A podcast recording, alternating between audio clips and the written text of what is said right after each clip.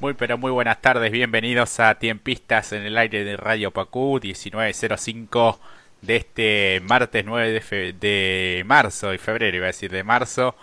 Así que estamos haciendo una nueva edición aquí por Radio Pacú, nos pueden escuchar por la web radiopacu.com.ar y a través también seguirnos a través de redes sociales Radio Pacú en Instagram, en Facebook y en eh, Twitter, así que vamos a estar conectados durante la tarde, la tardecita ya, este, hasta las 21. Eh, Se pueden comunicar vía WhatsApp también al 11 68 76 2742. Y ahora es momento de saludarlo y darle la bienvenida a mi amigo y compañero Brian Villagra. ¿Cómo estás, Brian? Buenas tardes. Jorge, ¿qué tal? Muy, pero muy buenas tardes y a vos y a todos nuestros amigos acá en Tiempistas haciendo un nuevo programa, ¿no? Un nuevo programa de radio en este, este día 9 de marzo del 2021. Contamos con una temperatura bastante agradable, con 23 grados, ¿no? Cuando la semana pasada decíamos que iba a ser 10 grados más, eh, parece que los indicadores no fueron así y hoy tenemos esta agradable temperatura de 23 grados con 25 grados de sensación térmica, así que no nos podemos quejar, al menos de mi parte. Sí, la verdad que, está bárbaro a comparación del día de ayer que también fue bastante caluroso y bueno, prevén una suba de temperatura también para miércoles y jueves, si no vi mal, de acuerdo al, al servicio meteorológico, así que bueno, bastante agradable, la verdad que sí. Este, y bueno, ya nos vamos a poner directamente en la actualidad. Si todo sale bien, vamos a tener una entrevistada en, la, en, el programa de hoy, así que este, alguien referido a la cultura, a la música, así que si estuvieron atentos a las, a las redes sociales, eh, después vamos a estar brindando más detalles al, al respecto. Así que, Brian, ¿vos cómo estás? ¿Todo bien por ahí? Por San Martín, José León Suárez. Bien, todo bien. Este, sí, la verdad que me pone contento estar acá en Radio Pacú haciendo radio. Es una labor que me la tomo muy en serio y por un lado también ayuda a despejarse, ¿no? Cuando uno anda medio vacilando por situaciones, por la vida. Agradezco estar en este espacio en Radio Pacú, en nuestra página, y la verdad estoy feliz de, de formar parte de, este proyecto que, estás encabezando. La verdad que contento. ¿Y cómo ha ido tu semana, Jorge? Bien, bien, con mucha mucha presencia este, deportiva el fin de semana, así que después vamos a estar conversando, pero realmente muy bien. Eh, y bueno, cumpliendo siempre con, con todos los cuidados al respecto. Este, recordemos que bueno, la pandemia todavía, todavía continúa y bueno, uno también es consciente de ello y bueno, limita bastante sus salidas. Este, yo me vengo manejando prácticamente muy parecido a lo, a lo que venía haciendo eh, en la etapa de, aislamiento. Salgo lo justo y necesario y, realmente, bueno, trato de, cuidarme al máximo porque, bueno, veo que cada vez eh, más personas se, se van contagiando también y, eh, sobre todo personas jóvenes, por lo menos aquí donde, donde vivo yo. Y, bueno, este, siempre con, con, todos los cuidados. Este, lamentablemente nadie está exento ¿no? de, de poder este, contagiarse de, de, este maldito virus. De todas maneras, me parece que viene bastante bien a buen ritmo lo que es la vacunación dentro de la provincia de Buenos Aires, pero bueno, con las ansias también de que aquellos seres queridos que ya están anotados también puedan recibir su, su vacuna, ¿no? Sí, dos cosas con respecto a la situación sanitaria. Este, el día jueves se va a cumplir un año de que la OMS anunció la pandemia. Un año en pandemia estamos. La verdad que es increíble el tiempo que ha pasado parece que estuviéramos, no sé, hace muchísimo tiempo más, no, pero no. Este, Yo me acuerdo, este, sí. me acuerdo del día lluvioso ese que anunciaron la, la, decisión. Y después el día 20 de, de marzo. Marzo, sí, no era muy difícil si me pongo a pensar. Eh, este sábado no, el próximo va a ser un año del aislamiento social preventivo y obligatorio. Y en esa semana medio que ya veíamos venir como, este, bueno, al mismo tiempo en Europa, hace un año estaban entrando en cuarentena Italia, España, distintos países y nosotros también nos estamos preparando para ese momento duro, porque hay que decirlo, fue un, nada, nada feliz, nada alegre estar encerrados durante mucho tiempo, pero en, algunos casos ha, servido eso. Y si no, miren lo que está, lo que está pasando en Brasil, la triste situación, ¿no? Pero bueno, este tema, tema para analizar en otro momento, pero igual, pude anotarme en la vacuna, en la vacunación, en el sistema, lo hice por la aplicación, y bueno, ahora espera el turno.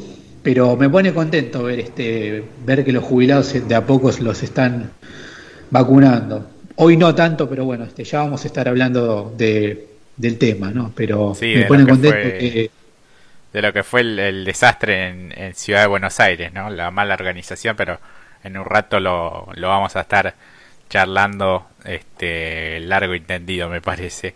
Eh, y uno de los proyectos, ya metiéndonos en la actualidad política, económica, me parece que va a ser eh, uno de los más importantes que va a tratar el Congreso durante este 2021, una de las grandes reformas impositivas eh, y un alivio también en una situación económica bastante complicada para, para el país y para los trabajadores, tiene que ver con justamente esta reforma al impuesto a las ganancias eh, y una serie de medidas que, que, ya se dan a conocer antes de, que entre justamente en el tratamiento legislativo mayores beneficios a jubilados, a pensionados, a aquellos que están en concubinato y a personas que viven en la zona patagónica.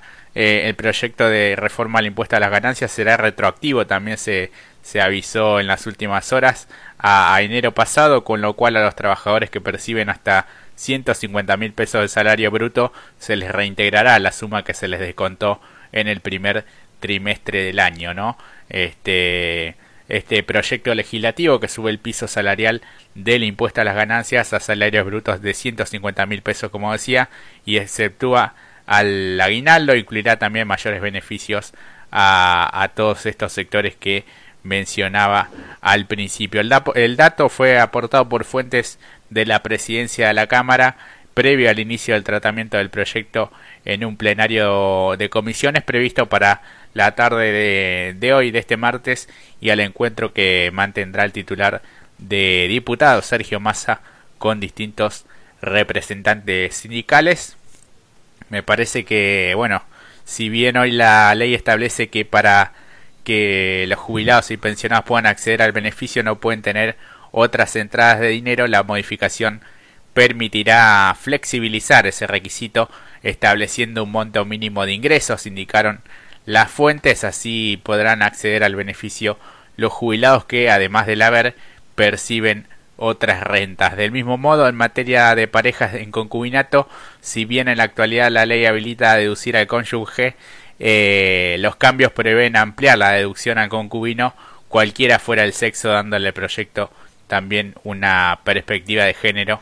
Así lo explicaron. Asimismo, esta deducción será aplicable para los integrantes de la unión basada en relaciones afectivas de carácter singular, pública, notoria, estable y permanente de dos personas que conviven y comparten un proyecto de vida en común, sean del mismo o de diferente sexo. Por otra parte, se incorpora al proyecto un artículo que mantiene el beneficio del 22% adicional en la región patagónica, pero con una carga tributaria menor que el resto de los contribuyentes, a los que beneficiará alrededor de 83.500 empleados y jubilados. Así que este proyecto de reforma al impuesto a las ganancias se comenzará a debatir esta tarde, como decía, en un plenario de comisiones de la Cámara de Diputados, Brian.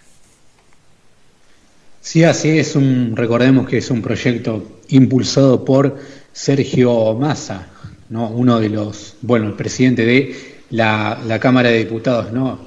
Por eso en la reunión que se está llevando a cabo en estos momentos, Massa se reunirá con Pablo Moyanos de Camioneros, Mario Manrique de Esmata también con Plaini del sindicato de los Canillitas, también Raúl Durdo de Somus, Sergio Sánchez de Los Piajes, Daniel Ricci de la FEDUM, Miguel Díaz de Udogba, Corbalán de Supa y Carlos Moreira de los ceramistas, entre otros sindicalistas que van a estar participando de esta reunión. Y en esta oportunidad, a diferencia de otros encuentros, van a estar dos mujeres representando al gremio sindical. Estamos hablando de Graciela Alenia de Los Viales y Cristina Jerónimo de los empleados del vidrio. En esta reunión a la que se va a sumar Sergio Massa, que mantuvo con anterioridad con los representantes de la Confederación General del Trabajo de la CGT y con más de una decena de diputados de extracción sindical que integran la Cámara Baja.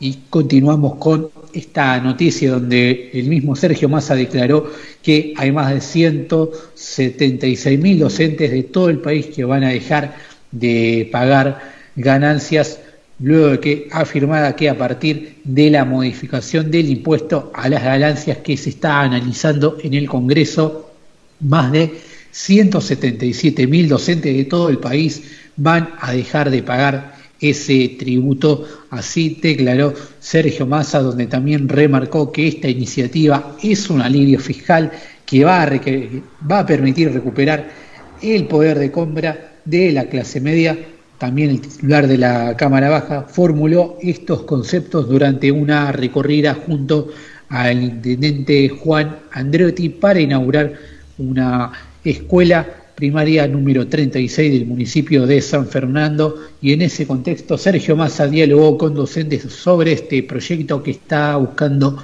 impulsar beneficios a más de un millón de trabajadores y jubilados al fijar un nuevo monto eh, un piso de 150 mil pesos para pagar este impuesto a las ganancias, lo que significará un alivio fiscal que va a poder permitir recuperar el poder de compra de parte de la clase media, recuperar ese motor es sin dudas poner de nuevo de pie al país, sostuvo el ex jefe de gabinete e intendente de Tigre y también remarcó que hay más de 177 177 mil docentes de todo el país que van a dejar de pagar este impuesto con este nuevo proyecto de ley que le han propuesto al gobierno y que Alberto Fernández han impulsado desde eh, diciendo que van a dejar de pagar ganancias. Recordemos que el pasado primero de marzo, en las sesiones de apertura extraordinarias, el presidente mostró su apoyo a esta iniciativa del líder del Frente Renovador, Jorge. Sí, sí, sí, creo que va a ser una de las de las grandes reformas impositivas de, de este año y bueno, por eso también el presidente puso especial énfasis en que se, se trate este proyecto de ley y bueno, ya entró en lo que es el, el plenario de, de comisiones, así que este, veremos que si se, realizan algún tipo de reforma eh, más, si se agregan algunos artículos. Sería interesante también que, ya que también se habla de reformar la justicia, que los jueces que cobran bastante, bastante dinero empiecen a pagar también, ¿no? Sería, sería, a ver, sería justo, porque no dejan no tienen que tener ningún privilegio más allá de que sean jueces. A ver, el presidente, funcionarios pagan impuestos, todo paga, todos pagamos impuestos menos el Poder Judicial. La verdad que yo no le veo nada de malo, pero bueno, este, ni tampoco entiendo por qué no están pagando, ni tampoco se sabe cuáles son los montos reales que ganan por, por año de los jueces. Eso no está en ningún sitio de, del Estado.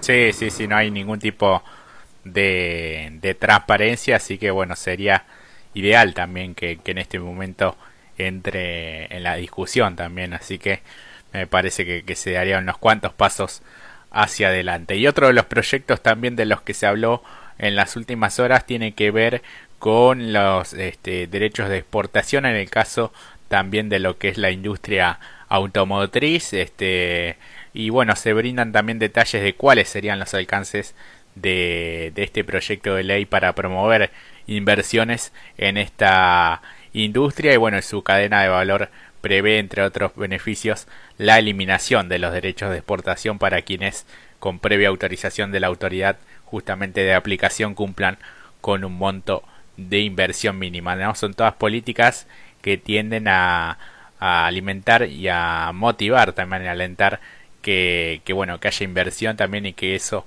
genere más trabajo argentino también. Según este texto de la iniciativa, las inversiones en bienes de capitales nuevos, incluyendo obras de infraestructura destinadas a la actividad, podrán gozar del saldo libre de los créditos generados por el IVA para aplicar contra impuestos nacionales, amortización acelerada en ganancias para los bienes muebles en tres cuotas anuales e iguales y derecho de exportación cero. Este proyecto anunciado este martes por el presidente Alberto Fernández en el Museo del Bicentenario incluye a las empresas productoras de automóviles, utilitarios comerciales livianos, eh, camiones y chasis, motores, cajas de transmisión, ejes, autopartes y piezas, o de quienes realicen determinados procesos para la producción de los bienes descriptos. Adicionalmente se debe cumplir con un monto de inversión mínima, como les contaba, en función del, del bien o el proceso que se trate. Y a su vez el bien o el proceso objeto del proyecto aprobado debe mantener un contenido nacional mínimo determinado durante los cinco años posteriores a la fecha de puesta en marcha del proyecto. El Instituto de la Movilidad, la coordinación justamente entre los diferentes eslabones de la cadena de valor, el Estado Nacional, trabajadores y científicos estarán a cargo de este Instituto de la Movilidad que aportará ideas e iniciativas en el marco de las políticas públicas dirigidas a la industria automotriz y el sector autopartista, también uno de los sectores que más fue afectado por este, la pandemia. La conducción y administración del instituto estará a cargo de un directorio integrado por un presidente y ocho vocales, dos por la autoridad de aplicación, uno por el Instituto Nacional de Tecnología Industrial y tres por asociaciones empresarias y dos representantes sindicales. Hablamos de la ESMATA y, la UOM, Brian.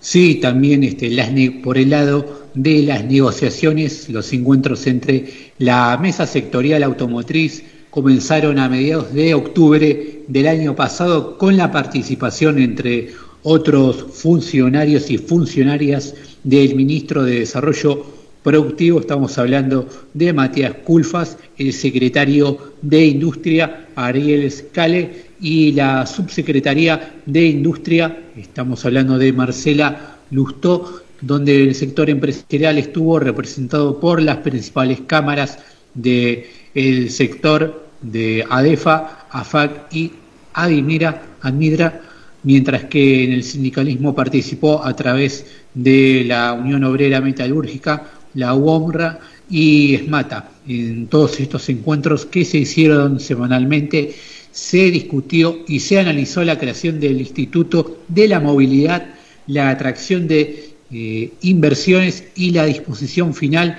de las autopartes.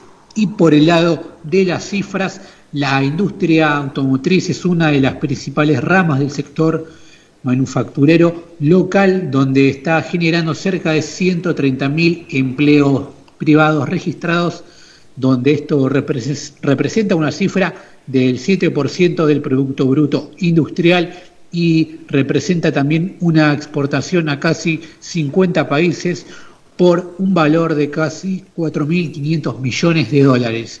Como bien remarcabas antes, este sector enfrentó dificultades durante los últimos años, tanto por factores locales como crisis macroeconómicas y así como externos como la reducción de las ventas a Brasil, aunque hace unos pocos meses viene mostrando señales claras de recuperación y de, niveles de producción que superan los de prepandemia. Por ejemplo, en enero creció un 17% interanual, este sector que requiere de permanentes inversiones de gran escala para mantener su nivel de competitividad dado a los, eh, a los constantes avances que hay en materia de tecnología y de diseño global, las exportaciones incrementales de las terminales automotrices quiere decir que este, lo que va de este año superen los niveles de 2020, no van a pagar retenciones como parte de este esquema de incentivo acordado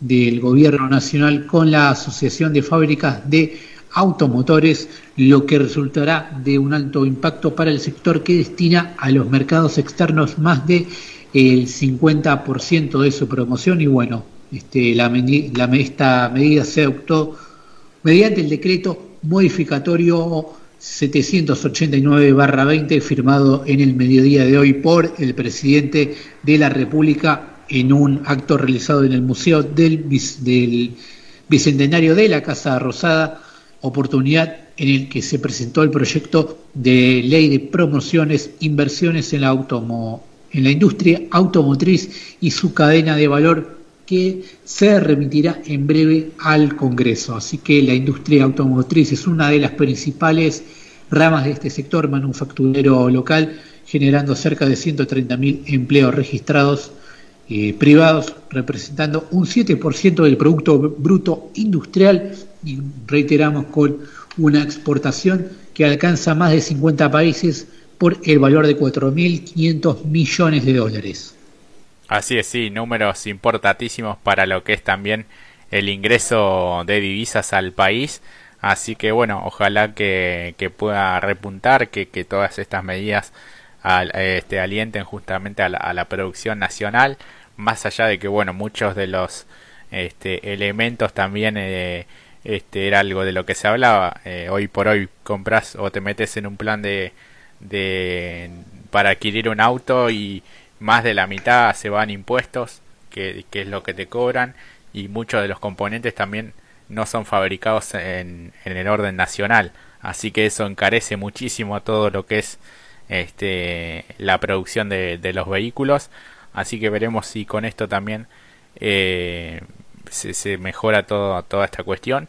Eh, estuvo allí también el presidente de ADEFA, como vos decías, Daniel Herrero, quien destacó la medida y resaltó la importancia que tiene para el desarrollo del sector automotor, que se caracteriza por su alto perfil exportador y el rol clave dentro del entramado industrial y en el desarrollo económico y social del país, el diálogo y el consenso son el camino para la generación de medidas que alienten al desarrollo de nuestro sector y permitan al mismo tiempo promover mayores exportaciones, generar mayor producción y un ingreso incremental de divisas para el país, sostuvo el presidente de ADEFA, hablamos de Daniel Herrero, de acuerdo con el último informe del INDEC referido al índice de producción industrial manufacturero correspondiente a enero de este año, la división de vehículos automotores, carrocerías, remolques y autopartes presentó un incremento interanual del 16,5% en el primer, en primer mes del 2021.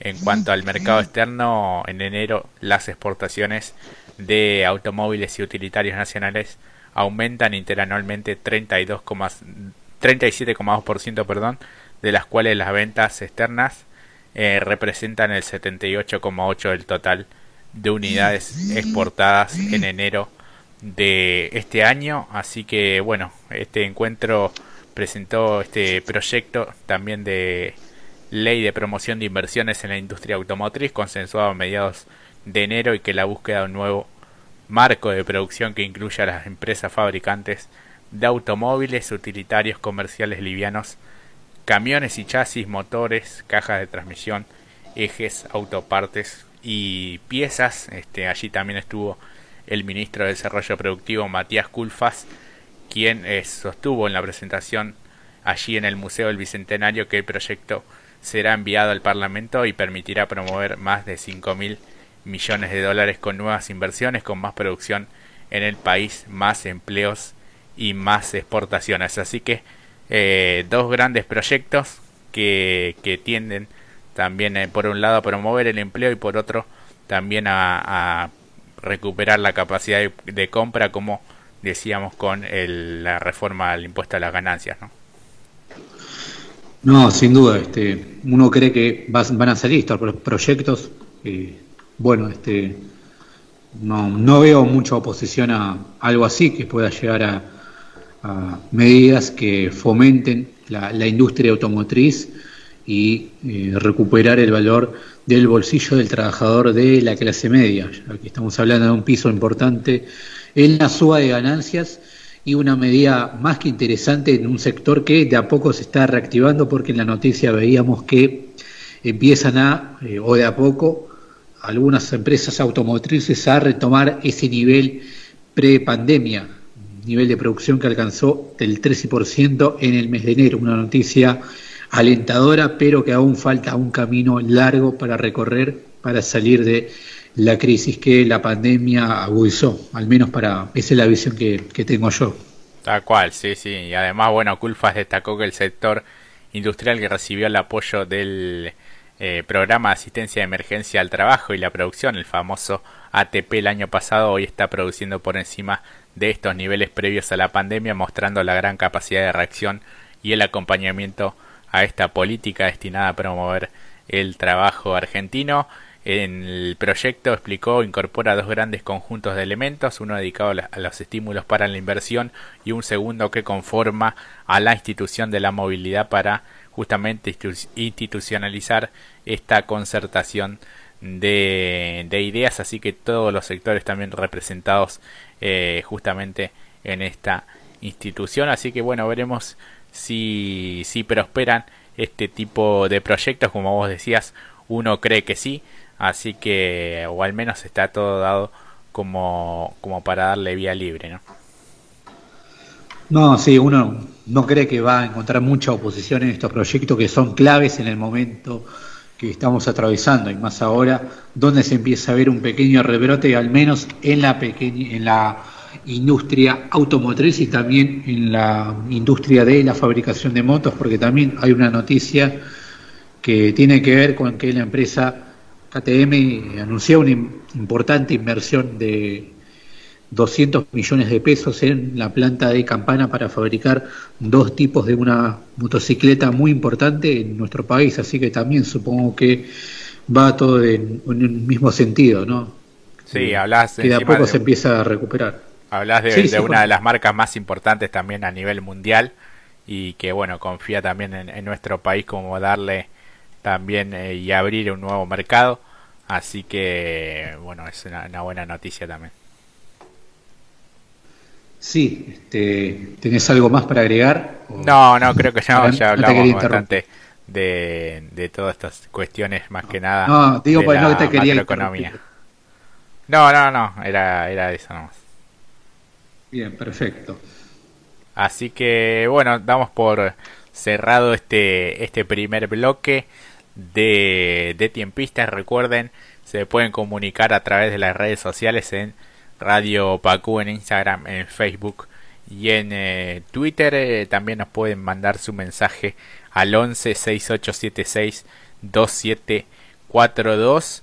Eh, así que bueno, estamos conectados también a través de radiopacu.com.ar y bueno, en un momento nomás vamos a ver si podemos comunicarlo con la entrevistada de, del día de hoy, que es Alicia Triviño, quien es cantante, eh, compositora, eh, de, es de Villa Regina, en la provincia de, de, Río Negro.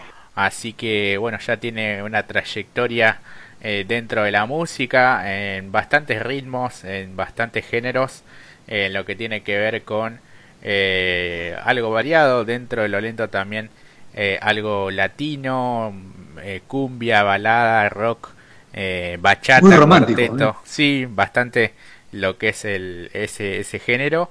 tiene 46 años, reside en Villa Regina, como decíamos, y tuvo presencias también en distintos escenarios, en diferentes ciudades de allí de, de Río Negro, en Neuquén, en algunos eventos, aniversarios, así que tiene dos discos, así que vamos a estar eh, conversando con, con ella si este, todo, todo sale bien. Así que en, instantes nomás vamos a, tener una entrevistada en, en, nuestro programa. Creo que es la primera, me parece, de, de, todos estos programas de, de, esta nueva temporada.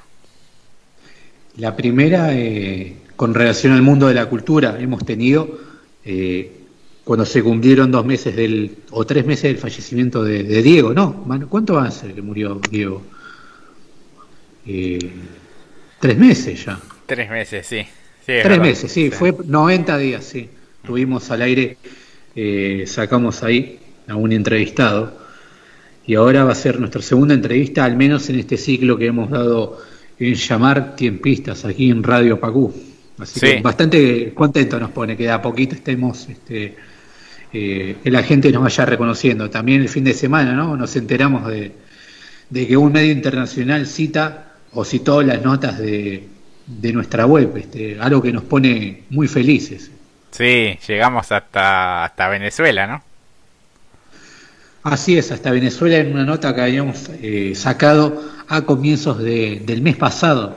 Y eso te da un poco de, confianza en seguir, porque el medio directamente no, no consulta con, con, nosotros, quiere decir que realmente confía en que nuestra información es veraz y eso ya ayuda a seguir este, mejorar día a día y ser un poco más profesionales de, de lo que somos, este, ir mejorando. Así que realmente Celebramos que de a poco Radio Pacú empieza a ser una fuente de información para distintos eh, canales amigos, medios alternativos este, que también están con nosotros. Este, son medios que tienen una amplia, de a poco se están eh, sentando en este gran campo de la comunicación, así que nos pone felices que Radio Pacú empiece ser una referencia en el periodismo alternativo en la provincia de Buenos Aires y romper fronteras, ¿no? Porque llegamos hasta Venezuela.